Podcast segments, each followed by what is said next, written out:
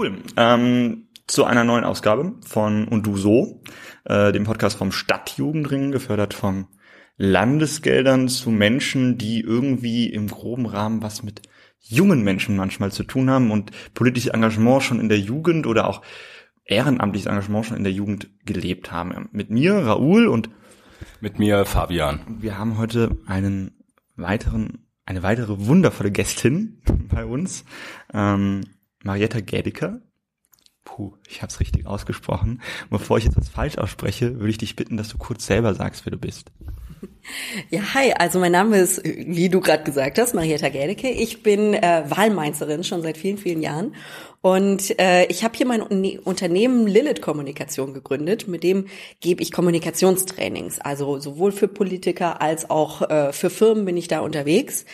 Aber der größte Anknüpfungspunkt, den ich wirklich eigentlich an, an das Politische habe, neben tatsächlich einem, einem kommunalpolitischen Engagement, ist, ich war jahrelang im Debattieren aktiv. Äh, ich bin über zehn Jahre ganz aktiv gewesen, bin selber auf Turniere gefahren.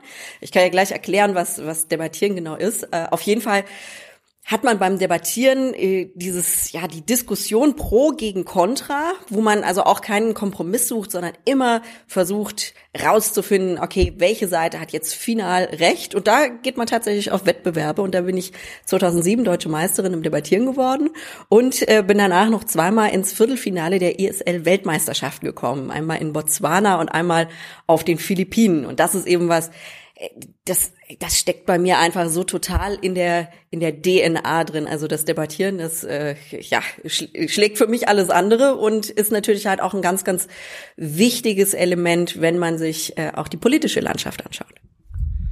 Ähm, wir leben ja in einer Zeit, wo wir immer von wieder von Streitkultur reden und dass wir irgendwie eine neue Form der Streitkultur brauchen, wo wir mehr oder besser miteinander reden können. Jetzt haben wir so gehört, das ist ein Sport, debattieren. Ja, aber wie gewinnt man denn in einem Sport, wo man einfach nur streitet? Also gibt es da Regeln oder sowas? Und vielleicht die Frage vorneweg, wie kommt man eigentlich dazu? Also wir reden ja hier so von jungen Menschen. Ich gehe mal davon aus, dass du jung warst, als du studiert hast. Wie bist du denn selber zu diesem Sport gekommen? Also wie, wie bin ich selber dazu gekommen? Vielleicht dazu erstmal. Ich war ähm, oh Gott, 20, 21, das war ganz am Anfang von meinem Studium und äh, mein damaliger Freund war schon im Debattierclub und ich so, ach Mensch, das finde ich ganz interessant äh, und dann meinte er, ja, das wäre mir aber nicht so recht, wenn ich da auch hinkomme. Also bin ich erstmal nicht ins Debattieren, äh, sondern habe noch ein bisschen abgewartet, bis er dann irgendwann die Ängste verloren hatte und meinte, oh, okay, du darfst auch kommen und äh, ab da gab es dann kein Halten mehr, weil äh, es hat mich einfach total angefixt. Ich war schon immer jemand, der gerne, der gerne geredet hat. Aber äh, wie funktioniert das eigentlich, das Debattieren? Also man kommt dahin und äh, in der Gruppe einigt man sich erstmal auf das Thema, über das man debattieren möchte. Das kann irgendwas ganz Aktuelles sein. Das könnte jetzt hier in Mainz sein, Citybahn, Pro und Contra zum Beispiel. Und äh, dann vertritt man aber nicht seine eigene Meinung, sondern es wird zugelost. Also egal, selbst wenn ich vielleicht ein totaler Verfechter von dieser Citybahn bin, muss ich plötzlich dagegen sprechen.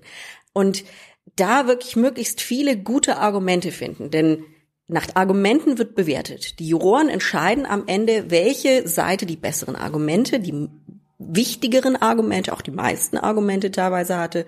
Und wenn es quasi gleich ausgeglichen ist mit den Argumenten, dann wird natürlich auch geschaut, wer hat das Ganze besser rübergebracht. Also wer hat die bessere Geschichte erzählt, wer hat mehr Emotionen geweckt, wer ähm, hat es einfach geschafft, das Publikum auf seine Seite zu ziehen. Das heißt, du wirst im Debattieren darauf getrimmt, beides gut zu machen. Sowohl schön zu sprechen, als auch wirklich die richtigen Argumente zum richtigen Zeitpunkt zu bringen. Und danach wird entschieden. Und das geht dann nach dem Ping-Pong-Prinzip hin und her. Also Viertelstunde Vorbereitungszeit für ein Thema, was man vorher nicht kannte. Muss also spontan sein. Dann muss man eine siebenminütige Rede halten. Ähm, dann kommt die Gegenseite mit sieben Minuten, wieder die eigene Seite. Und so geht das immer hin und her, bis alle gesprochen haben. Und dann wird bewertet, wer gewonnen hat. Du hast das eben schon gesagt, es steckt dir wirklich in den Gen drin, in der DNA und du bist, bist schon immer irgendwie so ein Debattiermensch gewesen. Ähm, ist das eine notwendige Voraussetzung? Also wenn jetzt jemand anfangen möchte zu debattieren, braucht der schon per se eine Affinität dazu oder kann das wirklich jetzt jeder lernen?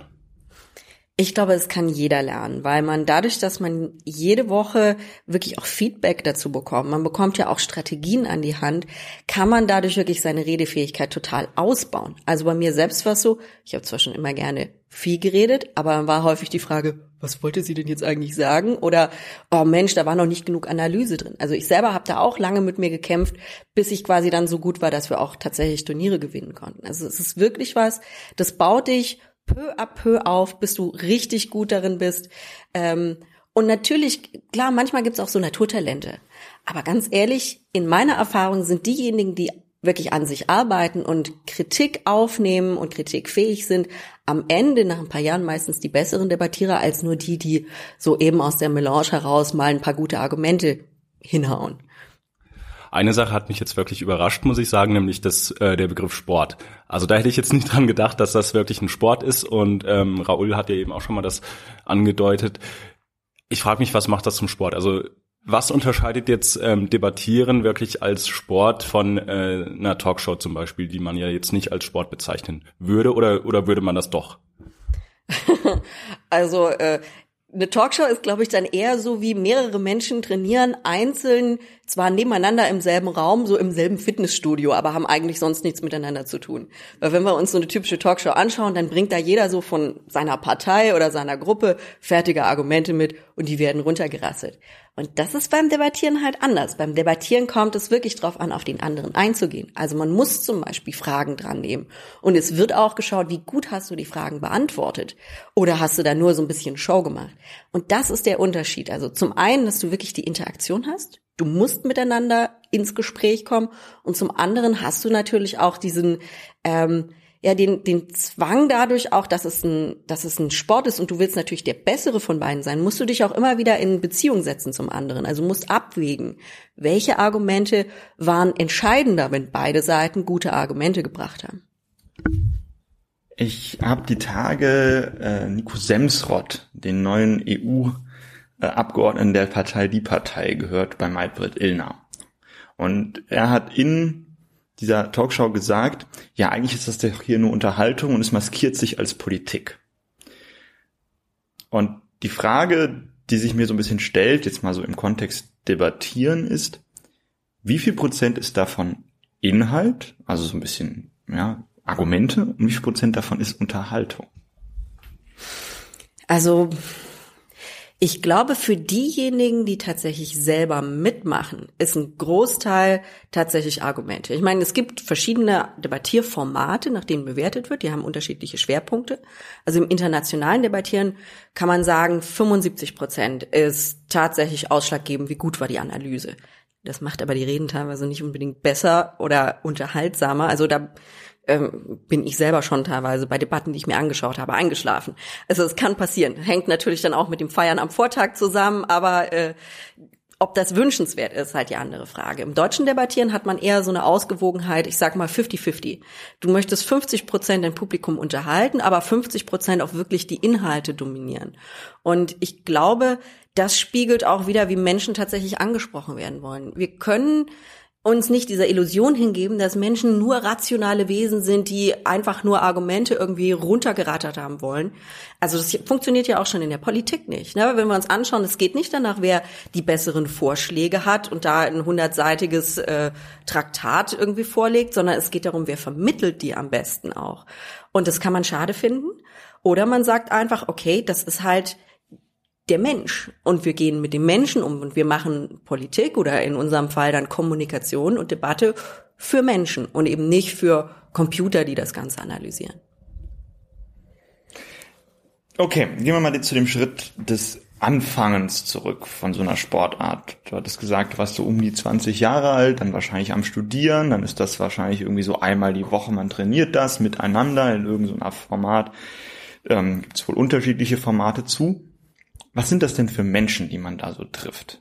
Ist das so ein gesellschaftlicher Sammelbecken von allem, links, rechts, Mitte? Ich möchte jetzt gar keine politische Einordnung, aber eher, ist das eher Geistes, Natur? Wie, wie ist so die Kultur des Debattierens? Also die Kultur des Debattierens ist äh, von den Menschen, die hinkommen, sehr gemischt. Du hast äh, Leute aus den unterschiedlichsten Fachbereichen. Also das Debattieren habe ich an der Uni kennengelernt und da kann man schon sagen, du hast äh, natürlich alles dabei, von Wirtschaftswissenschaftlern bis äh, Juristen. Ich selbst war Anglistin, äh, also äh, Geisteswissenschaften und so weiter. Es gibt auch manche Debattierclubs an so technischen Unis, die sind dann halt total äh, ja geprägt durch durch die Ingenieurwissenschaften. Aber man kann schon sagen, dass es in manchen Fachbereichen ein bisschen eher angesiedelt ist. Also was mich total überrascht hat, man könnte ja eigentlich meinen, dass Lehramtsstudenten davon am meisten profitieren könnten, weil die müssen ja immer vor Leuten stehen und Sachen erklären.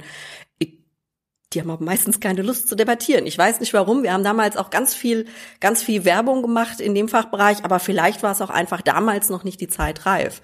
Ähm, ich kann gar nicht genau sagen, wie es heute ist an den Unis. Aber was ich cool finde, ist, dass das Debattieren heutzutage auch nicht mehr nur an den Unis ist, sondern es fängt ja schon in der Schule an. Es gibt auch äh, Debattierclubs an Schulen, da gibt's auch so eigene Formate. Es ist nicht ganz so äh, nicht ganz so krass auf äh, das Gegeneinander, sondern äh, in dem Format einigt man sich meistens hinterher auch auf einen Kompromiss. Aber da sieht man, es hat gar nichts damit zu tun, ob die Leute jetzt irgendwie aus dem Gummi, aus der Realschule oder aus der Hauptschule kommen als wir damals auch schon Workshops mit, mit äh, Schülern gemacht haben, waren es meistens am Ende diejenigen am besten, bei denen die Lehrer uns hinterher gesagt haben, boah, das hätte ich ja nie gedacht, das ist ja sonst immer so ein Problemschüler und dass der das jetzt hier so gut mitgemacht hat, voll krass. Also da sieht man auch, dass es auch so ein bisschen das aufbrechen kann, äh, so unsere, unsere vorgefertigte Meinung von wer kann das eigentlich gut und wer nicht. Gucken wir uns mal so einen äh, Sportler an. Bei einem Leichtathleten ist es jetzt zum Beispiel so, der geht immer trainieren und dann wird der fitter, hat irgendwie eine Kondition aufgebaut und dann sagt er nach einer Zeit wahrscheinlich auch, er kommt im Alltag mit manchen Sachen besser zurecht, dass er jetzt ähm, Treppe anstatt Fahrstuhl nehmen kann. Hat halt eben diese positiven Effekte. Ähm, wie wirkt sich das bei dir auf? Hast du irgendwie im Alltag ähm, einen Nutzen davon, dass du sagen kannst, diese, diese Fähigkeit des äh, Sprechens ich vermute mal, was du jetzt antworten wirst, aber ähm, was ist explizit, also das, ähm, wo du sagst, du hast einen Nutzen davon? Ich möchte die Frage ein bisschen schieben und nicht sagen, jemand, der später dann so im kommunikativen Bereich arbeitet, der wird wahrscheinlich schon sagen, er hat einen Nutzen davon. Jetzt gehen wir davon aus, nicht jeder, der debattiert, wird später in dem Bereich arbeiten. Ja, klar. Ähm, also ich kann sagen, dadurch, dass mein Mann weiß, dass ich gut im Debattieren bin, hilft es mir da in Beziehungsdiskussionen nicht besonders. Dann kommt er nämlich dann gerne mal mit so, komm jetzt nicht mit deinem Debattieren hier.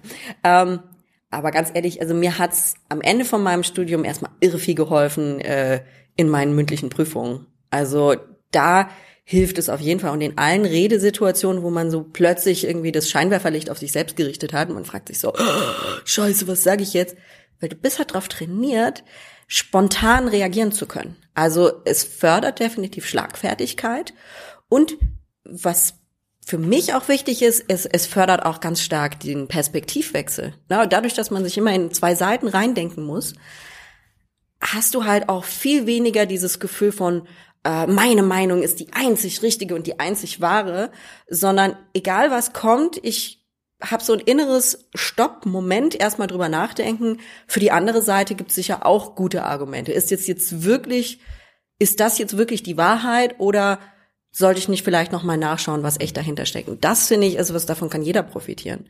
Also und das brauchen wir eigentlich viel mehr in unserer Gesellschaft, dass wir mal innerlich innehalten und nicht so auf diesen ähm, ja, äh, Sturm von Empörung immer aufspringen, der halt gerne hochkommt, sondern erstmal sagt, ey, Moment, stopp, die andere Weltsicht ist vielleicht nicht meine, aber die hat vielleicht auch ihre Begründung.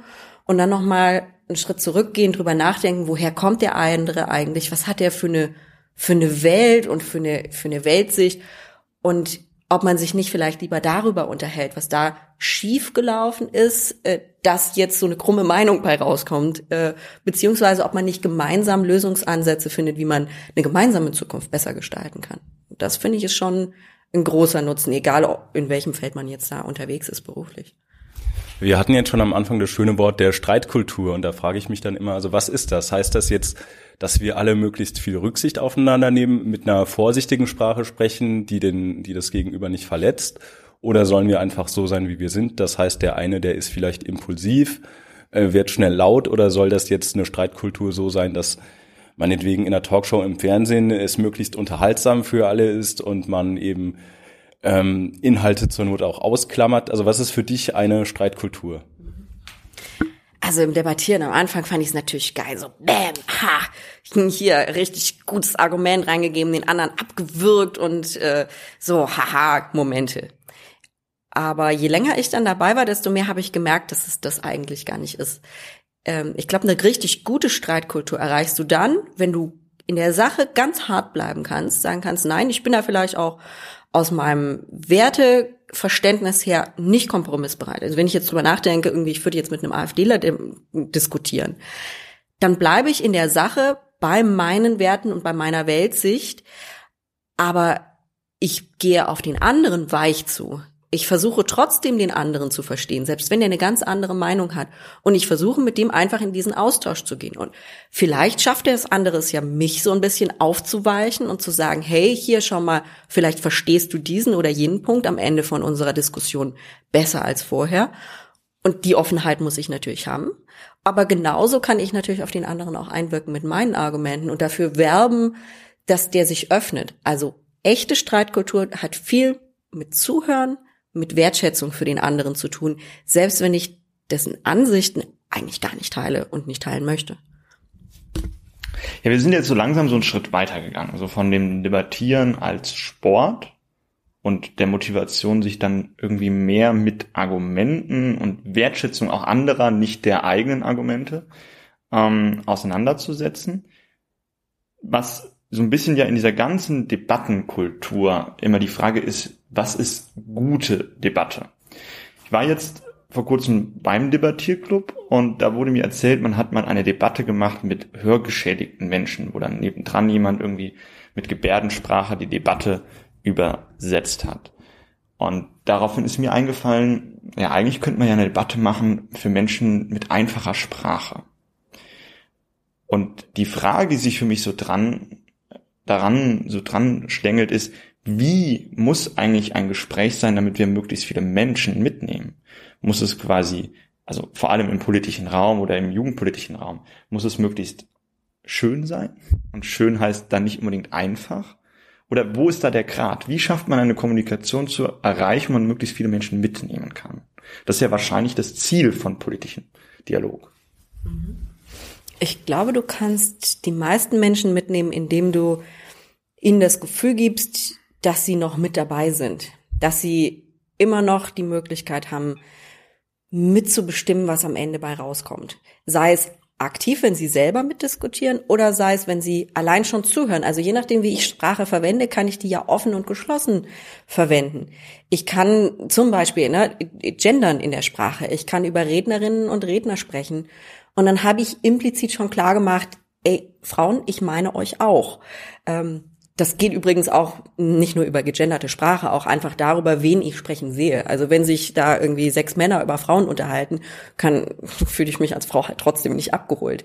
Also das ist ein Weg, um das offen zu gestalten und das gilt natürlich auch für andere Fälle von Diversität.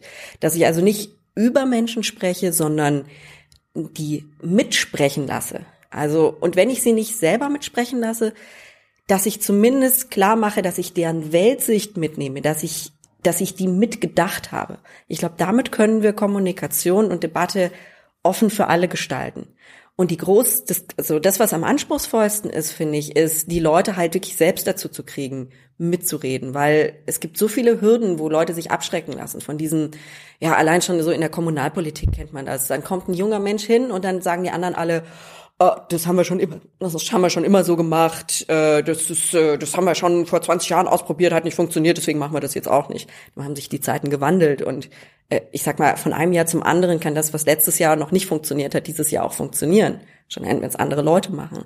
Und dann hast du natürlich auch auch andere Fälle, wo sich zum Beispiel Menschen mit Migrationshintergrund nicht abgeholt fühlen, die dann sagen, boah, sie gehen hier überhaupt gar nicht zur Wahl, weil sie nicht das Gefühl haben, dass es da wirklich um sie geht. Dabei ist Politik ja für jeden da und betrifft auch das Leben von allen. Also wir müssen Menschen wieder reinkriegen. Das ist das Wichtigste. Das ist jetzt so ein bisschen eine Frage an euch beide, weil Raul, du hast eben das mit den Hörgeschädigten gebracht. Ähm, wir sehen das ja, die Gesellschaft ist unglaublich vielfältig. Wir haben die Gruppen, also was du eben gesagt hast, äh, mit Migrationshintergrund und eben die Hörgeschädigten. Stößt Sprache dann nicht irgendwo an ihre Grenzen? Also kann ich wirklich ähm, einen politischen Diskurs, und zwar einen, führen, mit dem ich da alle abhole, oder ist das einfach ein Ding der Unmöglichkeit? Ähm, setze ich mir da irgendwie Ziele zu hoch, die Messlatte zu hoch, wenn ich jetzt wirklich anfange, Sprache so zu biegen und so zu drehen, dass ich wirklich jeden erreiche und geht es nicht irgendwie ja mit einem Verlust einher, dass ich jetzt auf einmal anfange, ähm, wirklich so adressatengerecht zu werden, dass ich auf einmal den Inhalt vergesse um niemanden auf die Füße zu treten. Ähm, das verstehe ich vollkommen. Also im Endeffekt, es ist ein, ein Ziel, ein Ideal, zum dem wir hinkommen wollen, sollten. Aber ich stimme dir da auch zu, dass das ganz häufig praktisch äh, nicht umsetzbar ist. Und ich würde immer sagen, es geht vor, dass man sich wirklich auseinandersetzt miteinander, anstatt dass man ähm, irgendwie so im Stillstand verharrt, wenn man nicht weiß, wie man es sagen soll ganz ehrlich, ich gender auch nicht die ganze Zeit. Äh, aber für mich ist es auf anderer Ebene wichtig, alle mitzunehmen. Also wenn ich nicht gender, dann benutze ich dafür Beispiele von starken Frauen, die ich, äh, die ich zum Beispiel in meinen Seminaren oder, oder allein schon, wenn ich mit anderen Menschen spreche, verwende. Und das finde ich, das ist eigentlich das Wichtigere, so dieses, ähm, die richtige Geisteshaltung und diese Geisteshaltung von gegenseitiger Wertschätzung. Äh, dann muss ich auch nicht immer eine hyperkorrekte Sprache haben, weil der Gedanke der richtige ist. Und das sollte sich dann halt auch in der Art und Weise, wie ich dann mit anderen umgehe, auch zeigen. Also es bringt niemanden was, wenn ich die ganze Zeit Gender als in der Politik zum Beispiel und dann äh, sträube ich mich trotzdem dagegen, äh, Frauen in Führungspositionen zu wählen. Äh, also das finde ich halt, da, da liegen, also das ist einfach so ein, so ein Mumpitz, dem wir dann an mancher Stelle auch äh, ja äh, irgendwie wo wir auch plötzlich dem Glauben schenken, weil es gut klingt, aber in Wahrheit sind die Ergebnisse, die rauskommen, eben immer noch unbefriedigend. Und das ist, glaube ich, was, da müssen wir sagen, okay, im Zweifel lieber für die echte Auseinandersetzung, da wo jemand vielleicht auch mal mit den falschen Worten dazwischen rumpelt, aber das Richtige sagt. Du hattest die Frage ja so ein bisschen auch an mich gerichtet, wegen wie wir kommunizieren. Und ich hätte da so ein Problem, wo du vielleicht helfen kannst. Es ist toll, dass wir einen Audiopodcast haben. Da kann man Gesichtsausdrücke nicht kommentieren, nur reinsprechen. Ähm, ich stelle Menschen vor Herausforderungen. Und zwar habe ich das Gefühl, wir haben so eine Zeit, wo sagen wir, Marketing und Kommunikation immer wichtiger wird und auf der anderen Seite immer wichtiger wird, indem wir sagen, das muss authentisch sein.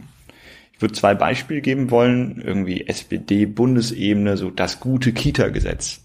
Statt dass wir irgendwie jetzt das, das Ding sperrig lassen und ungriffig lassen, nennen wir das jetzt irgendwie brandig, damit man das gut verkaufen kann der anderen Seite haben wir sowas wie Christian Lindner, ja, der muss authentisch sein. Man hat Instagram-Account. Wie viel Prozent von politischen Handeln ist eigentlich Social-Media-Betreuung und öffentliches Marketing und wie viel davon ist Inhalt? Und das, was mein Eindruck ist, und das ist die Frage auch des Mitnehmens, dass wir in so einem Rad befinden, was immer schneller dreht in die Richtung, eigentlich ist das, was wir machen, immer mehr reden und nicht mehr in den Inhalten reden, sondern in der Frage reden, wie reden wir, wie reden wir, wie reden wir und dann wollen wir authentisch sein und dann ist das authentisch sein das Konzept, in dem wir nachdenken und dann sind wir ja auch wieder wieder nicht authentisch, wenn wir darüber nachdenken, wie wir authentisch sind. Und am Ende kommt halt ein Dilemma raus. Weil wenn du authentisch sein willst, dann bist du halt nicht authentisch. Und wenn du nicht authentisch bist, dann bist du auch nicht authentisch. Also man kommt halt nie raus. Und die Frage ist halt, wie viel, also vergaloppieren wir uns langsam in dieser ganzen Sprachdebatte, dieser ganzen Kommunikationsdebatte, weil wir den Leuten nicht mehr die Möglichkeit geben, einfach zu sein, zu sein, wie wir sind. Ich weiß, ich mache meine Fragen sehr lang, und möchte halt noch ein Beispiel dran liefern. Vor kurzem ähm, habe ich einen Podcast von der Zeit gehört, der heißt ist alles gesagt und sagt einer der Chefredakteure, so jemand, so alte Politiker aus den 80er, 90er Jahren, die können es heute nicht mehr geben, weil die haben sich auch mal aufgeregt. Wenn das einer heute macht, ist er nicht mehr Vorsitzender. Brauchen wir halt irgendwie eigentlich ein gesellschaftliches anderes Verständnis von Sprache oder schaffen wir das so, wie das jetzt ist? Ich weiß nicht, ob das Verständnis, was ich fragen will. Mhm. Ich glaube, ich habe schon verstanden, was du meinst. Also äh, ich habe auch so mein, mein Problem mit diesem, diesem ständigen Zwang nach Authentizität. Das begegnet mir dann tatsächlich manchmal auch äh, bei Leuten, äh, denen ich helfen möchte, eine, eine, klarere, deutlichere Sprache zu finden, die dann sagen, ja, aber ich bin, ich will mich nicht verändern, ich bin authentisch. Also das ist dann so das Spiegelbild davon. Ähm, Erstmal authentisch in uns drin, Ja, das können wir nur durch unsere innere Einstellung beeinflussen. Und das hat aber leider überhaupt nichts damit zu tun, wie wir von anderen wahrgenommen werden. Ich behaupte jetzt mal starke Behauptung, dass die meisten von uns sich selbst für authentisch halten würden in dem, was sie sagen und was sie tun. Authentizität, die von anderen wahrgenommen wird, ist nur eine Zuschreibung. Das ist so wie, der ist kompetent. Ja, Mai, woraus entsteht das denn? Daraus, dass ich mich, wie ich mich darstelle. Wenn ich besonders viele Zitate von irgendwelchen bekannten Studien mache, werde ich als kompetent wahrgenommen. Ähm, genauso ist diese Authentizität in gewisser Weise auch eine Show. Also da kann ich auch sagen, Mensch, der zeigt sich auch mal, wie er voll fertig nach der Wahlkampfveranstaltung im Auto sitzt. Wow, was ein Mensch. Ähm, ja, es ist eine Show in, in der Weise. Und dadurch entsteht dann, glaube ich, so dieser Eindruck, weil ähm, das nicht mehr deckungsgleich ist mit, äh, stecken da tatsächlich noch die Inhalte dahinter. Hm, es kann zusammengehen im besten Fall. Es muss aber nicht. Also ich kann, also ich kann da so ein, so ein Kommunikationsmodell empfehlen, was das ein bisschen greifbarer macht. Das ist die äh, Kommunikationspyramide. Normalerweise, wenn wir ganz tief miteinander ins Gespräch einsteigen, dann steht die Pyramide eigentlich ähm, so, ich sag mal, auf dem Kopf. Also wir haben erstmal eine, eine, breite Basis an Inhalten, über die wir uns unterhalten. Dann spitzen wir das vielleicht auf eine Grundbotschaft zu. Die packen wir vielleicht noch irgendwie in einzelne äh, kurze Sätze und am Ende steht unsere Kernaussage. Aber in der Öffentlichkeit funktioniert es genau andersrum. Da steht die Kernaussage am Anfang also dieses runtergebrochen auf, ja, auf ein Wahlplakat, auf einen Satz. Ähm, und da steht dann irgendwie bei den einen Sicherheit und bei den anderen Gerechtigkeit. Aber machen wir uns wirklich noch die Mühe, bis ans Ende zu gehen und zu schauen, wird diese Spitze der Pyramide überhaupt noch von den Inhalten getragen? Und da müssen wir vielleicht auch, und da ist auch politische Bildung ein ganz wichtiger Anteil, dass wir Leute dazu bringen, nachzuhaken Steckt es wirklich dahinter? Steht ihr wirklich dafür oder ist es nur so, ein, so eine Spitze, die kommuniziert wird? Aber wenn man sich das kritisch anschaut, dann ist da eigentlich ganz viel äh, ja mürber Boden, auf dem diese Pyramide am Ende steht. Und ich glaube, das ist sowas, das ist die große Herausforderung unserer Zeit, Menschen dazu zu bringen, wieder kritisch zu hinterfragen und nicht einfach diese Kurzbotschaften zu schlucken. Da äh, einmal ganz ketzerisch gefragt, muss ich denn immer kommunizieren oder ist es vielmehr ist es sinnvoll, wenn ich wirklich auf jede Provokation eingehe, weil ich kontern kann oder ähm, kann es nicht auch einfach mal besser sein, ja, nichts zu sagen? Also ganz klar, gerne auch mal die Klappe halten. äh, ich weiß selber, wie aufreibend, wie nervenaufreibend das sein kann, wenn man zu sehr immer das Gefühl hat, ich muss jetzt noch mal eins draufsetzen.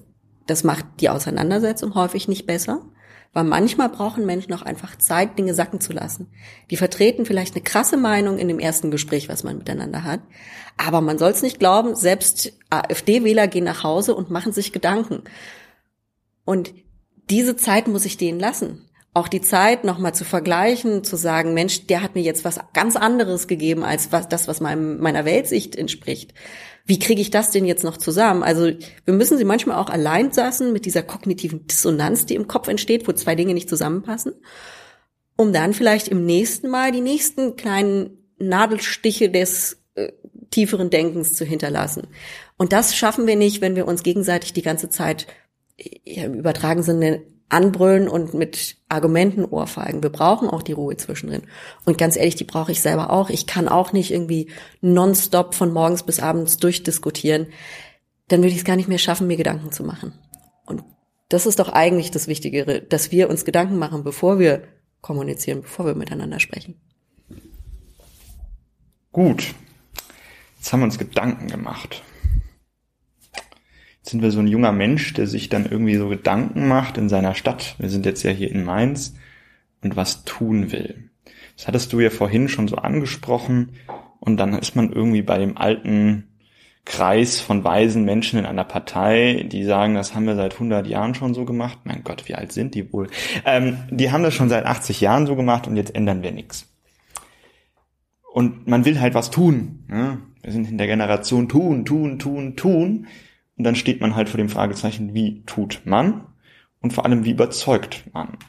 Und wie kann man aus den meist doch sehr, sagen wir mal, intrinsischen motivierten Dingen wie mehr Klimaschutz, bessere Bezahlung, dann etwas formulieren oder auch vielleicht inhaltlich weiterarbeiten, dass es bei denen ankommt, die eigentlich erstmal sagen, was will denn der junge Mensch da? Gibt es da einen Tipp? Hm. Auf jeden Fall wirklich die, den direkten Kontakt suchen. Ähm, wir haben gestern auf dem Festival ja auch schon zu, drüber, drüber äh, diskutiert beim Podium. Ähm, muss ich auf jeden Fall in eine Partei gehen? Kann ich nicht auch außerhalb von Parteien wichtige Dinge anschieben? Ich glaube, beides ist möglich. Aber ich muss mich auf jeden Fall organisieren.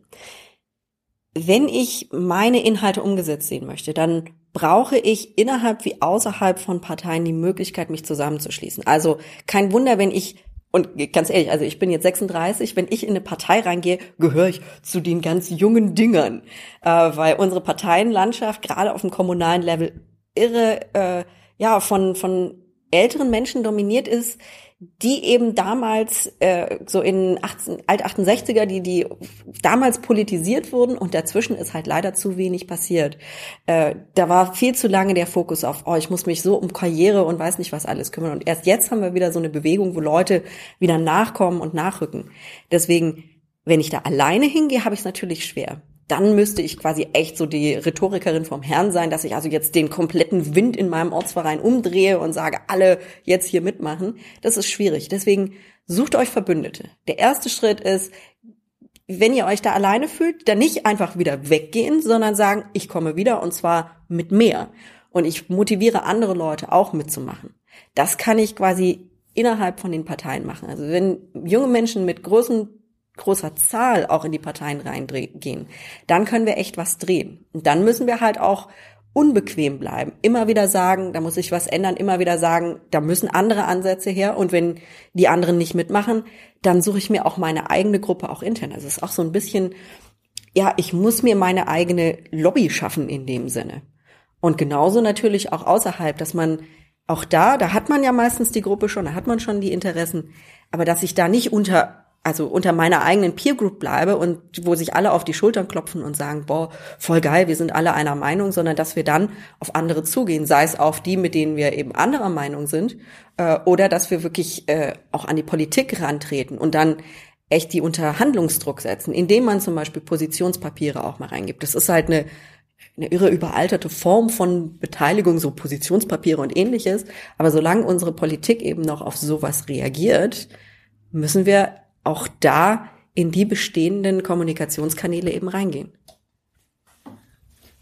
Ich denke gerade so ein bisschen darüber nach, wie man so diesen, diesen Schritt weitergehen kann. Ähm, und zwar, wir haben Instrumente von Beteiligung junger Menschen in unterschiedlichster Form in Deutschland. Von Jugendräten zu Jugendparlamenten zu, weil wir fragen die Leute in der Schule oder wir fragen Jugendorganisationen oder dann eben sowas wie ein Jugendring, der irgendwie die Meinung junger Menschen vertritt. Und gefühlt ist halt oft die Antwort, die äh, gegeben wird auf Beteiligung, es gibt doch hier die Strukturen, nutze sie. Ja, so ein bisschen das, was wir alle antworten. Das ist ja auch richtig. Ja, die Strukturen nutzen, weil dafür sind sie da.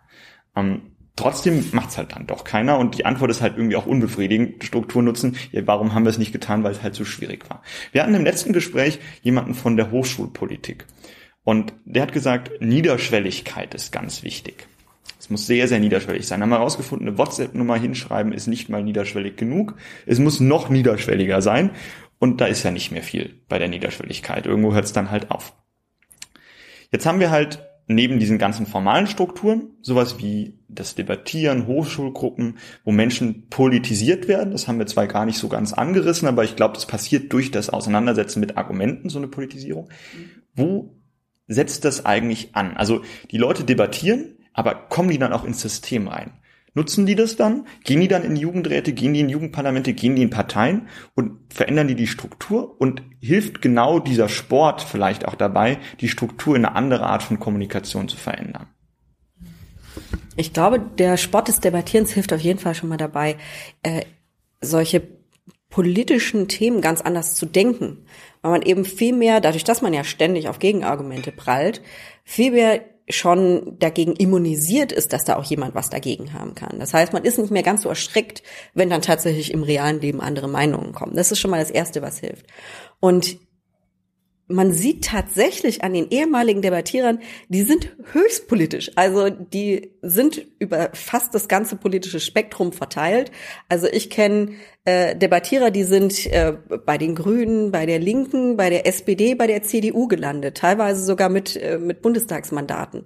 Ähm, ganz häufig aber auch im Hintergrund, in Thinktanks, in ja genau in diesen Strukturen drin, die du meinst. Also man sieht schon, dass allein das Debattieren selbst schon dazu führt, dass äh, dass halt genau das eigentlich schon erreicht wird, ne? so diese diese Politisierung.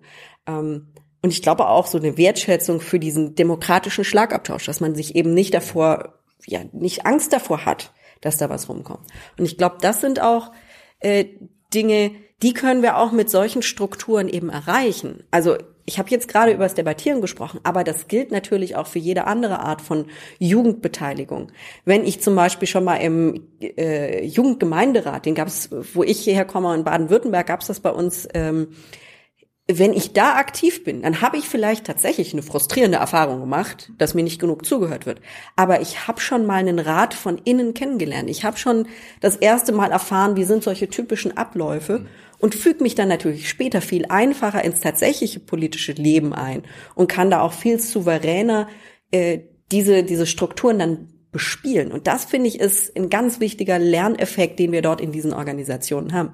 Aber ganz ehrlich, ich würde mir wünschen, dass Kinder und Jugendliche viel stärker auch als eigene politische äh, Akteure wahrgenommen werden, weil es kann doch nicht sein, dass wir uns so als Feigenblättchen solche Organisationen geben, damit die Kinder auch mal was zu tun haben. So, äh, und das ist halt die Erfahrung, die viele machen, die halt auch frustriert, sondern es muss richtig zugehört werden. Und dazu gehört meiner Meinung nach eigentlich auch ein viel früheres Wahlrecht. Und äh, das finde ich halt ein, ein, ein Unding, dass wir das bis heute nicht haben. Wir haben jetzt auf jeden Fall schon viel über das Lernen gesprochen und da möchte ich äh, bleiben. Ähm, eine Aussage, die wir in den letzten Tagen diskutiert haben, war die, wo soll gelernt werden, diese Fähigkeit, ähm, an der Diskussion teilzunehmen. Da war eine Position, das soll in den Familien gelernt werden. Nun ist es ein bisschen schwierig, weil das Familienleben ja immer äh, weniger zu Hause stattfindet, wenn man sich anguckt, dass die Kinder in der Kita zum Beispiel teilweise bis äh, 17 Uhr in der Betreuung sind und dann abends nur noch ein paar Stunden haben. Die äh, Schule äh, geht immer länger, die, das Abitur wurde verkürzt auf G8 und dann habe ich einen unglaublichen Leistungs- und Karrieredruck an der Uni. Ähm, die Frage, die ich mir stelle, immer, wo soll das gelernt werden? Wo soll jetzt noch die äh, Ressource hergenommen werden, dass ich mir eben diese Kompetenzen aneignen kann, äh, vernünftig an der Diskussion teilzunehmen? Das kann ja nicht dann irgendwie abends noch, also ins Abendprogramm einfach geschoben werden, wenn ich sowieso schon kaputt bin. Ja. Also ich finde es eigentlich himmelschreiend, dass man, dass man sagt, oh, das muss alles in Familien passieren, weil dann haben wir eigentlich nur eine Fortsetzung von genau der Art und Weise, wie sich heute schon Eliten auch in Deutschland bilden. Dass wir sagen, es kommt viel mehr auf die soziale Herkunft als auf die tatsächliche Leistung und auch die geistige Leistung an, die jemand einbringt. Finde ich also erstmal ganz erschreckend. Ich glaube, da ist unser, unser Schulsystem ganz stark in der Pflicht. Wir müssten viel stärker auf politische Bildung in der Schule setzen.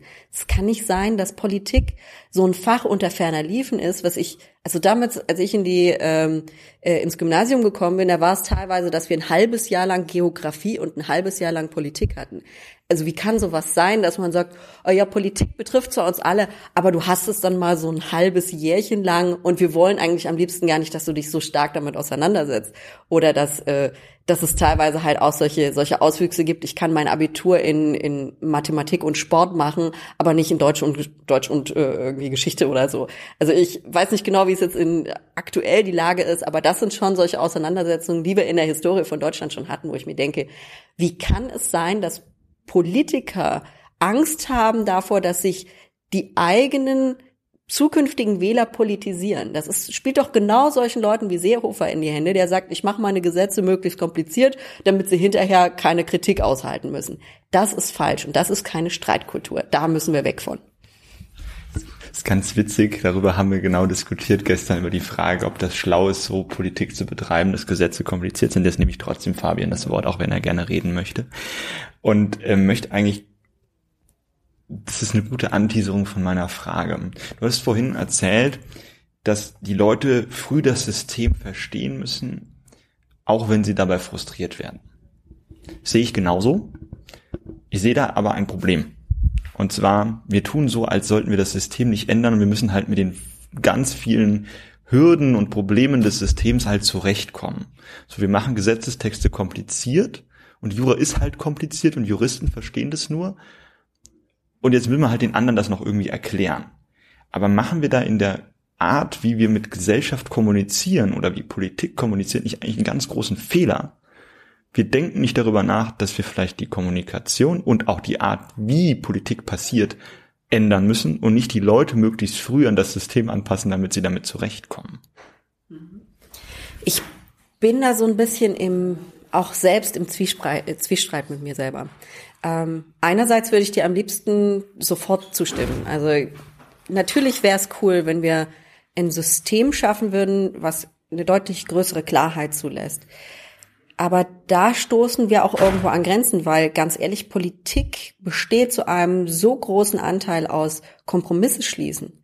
Und ich glaube, viele Leute sind allein dadurch so unglaublich frustriert, wenn sie das zum ersten Mal richtig sehen.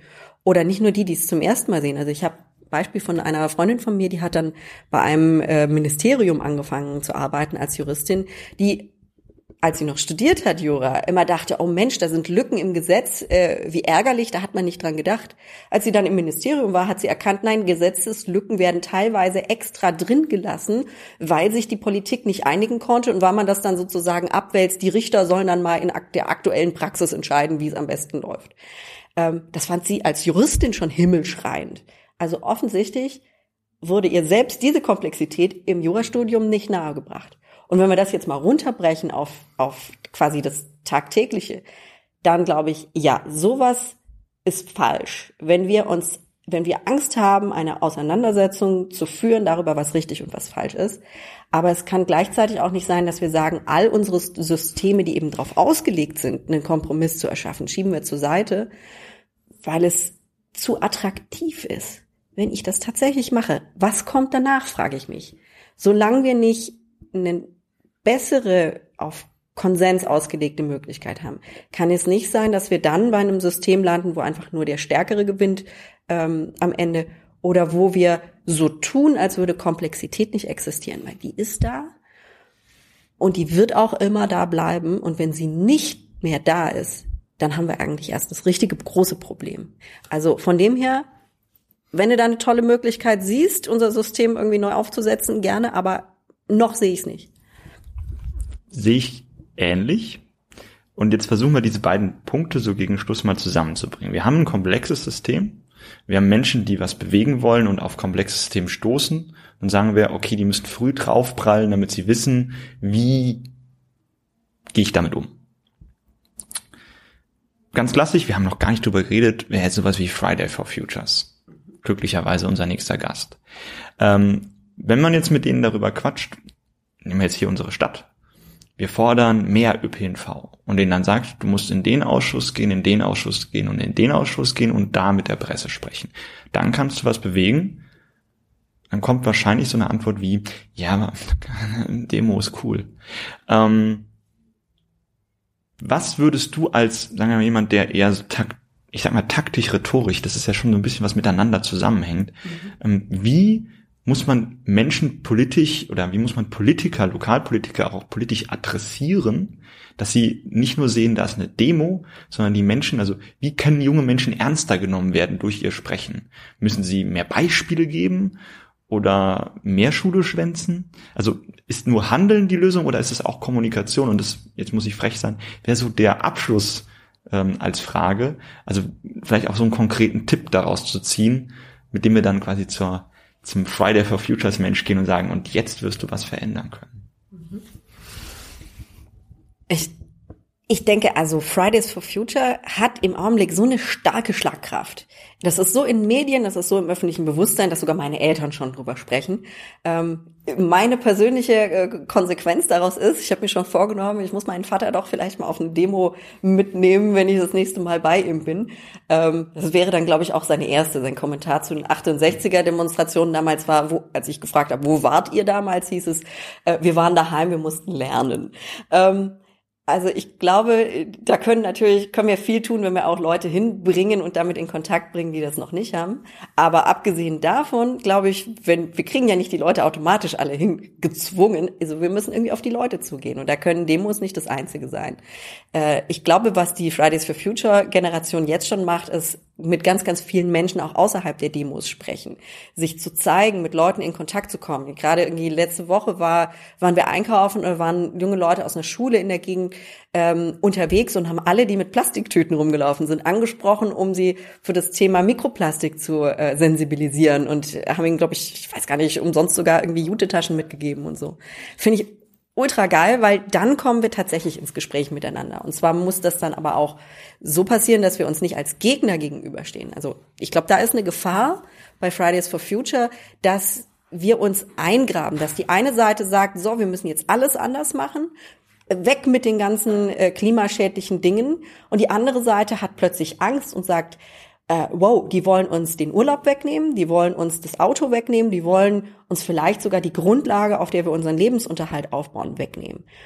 Und wenn wir das mal zehn Jahre in die Zukunft denken oder vielleicht noch nicht mal zehn Jahre, wenn es einfach noch extremer wird, dann sehe ich eine Gefahr von einer ähm, stärkeren Politisierung, die sogar in Richtung ähm, Auseinandersetzung mit der AfD geht, wo Leute ja am Anfang eigentlich auch nur Angst hatten, Mensch, da kommen Leute aus anderen Ländern, was passiert jetzt mit mir? Und die dann sofort gesagt bekommen haben, ihr seid Nazis und dann ist es klar, dass ich dann eher tatsächlich mich den Nazis anschließe, wenn ich schon von anderen so wahrgenommen werde. Und das möchte ich nicht für Fridays for Future. Das heißt, da müssen wir gucken, dass Fridays for Future gesprächsbereit bleibt und quasi erklärend bleibt und nicht so sehr ähm, ja so mm, polarisierend. Das ist also das eine, was ich mir da echt wünschen würde. Aber Nochmal auf deine konkrete Frage zurück. Was bedeutet das dann? Also abgesehen davon, dass wir immer wieder mit normalen Menschen sprechen müssen, geht auf jeden Fall äh, rein in all die öffentlichen Sitzungen, die es gibt. Jede Fraktion in eigentlich jeden Gemeinderat bietet es an, dass sie öffentliche Besprechungen von ihren Punkten haben. Äh, klar, vielleicht muss man da mal anrufen und nachfragen, wann die sind. Manchmal findet man es auch auf einer Homepage oder so. Also erstmal die einzelnen Fraktionen ansprechen, mit denen ins Gespräch kommen. Die sind meistens total dran interessiert, mit jungen Menschen in Kontakt zu kommen, weil die haben nämlich selber keine. Also da rennt man wirklich offene Türen ein. Das zweite ist, es gibt öffentliche Sitzungen, es gibt Sprechstunden. Geht dahin, macht den Leuten die Hölle heiß. Äh, wenn hier unser Bürgermeister Ebling irgendwo verfügbar ist, und ich meine, der ist auch so gut wie jedem Stadtfest. Den kann man ganz leicht kriegen und der muss jetzt im, äh, hier im Herbst eine Wahl gewinnen. Geht auf dem zu, sprecht mit ihm, macht ihm klar, was muss er tun, um die Leute, die Fridays for Future mäßig unterwegs sind, auf seine Seite zu kriegen. Und das sind Wege, da auch Druck aufzubauen. Nicht nur darüber, dass ich auf die Straße gehe und, äh, und streike, sondern dass ich dann auch wirklich unangenehm nahe komme und zwar immer wieder äh, so nach dem Motto, äh, wir sind laut, wir sind hier, jetzt bitte sprech mit mir. Das klingt voll cool. Also nehme ich mit ein realistischer Aktionismus, der nicht utopisch ist, weil da nimmt man einen ernst und Dasein. Dasein und Menschen nerven. Das klingt immer so hart, aber ich glaube, es ist oft die Realität. Nerven ist cool. Deshalb haben wir euch hoffentlich nicht genervt, gerade 45 Minuten lang. Vielen, vielen Dank, dass du mit uns geredet hast. Auch vielen, vielen Dank, dass ihr uns zugehört habt. Vielen Dank. Und ähm, bis zum nächsten Mal. Tschüss.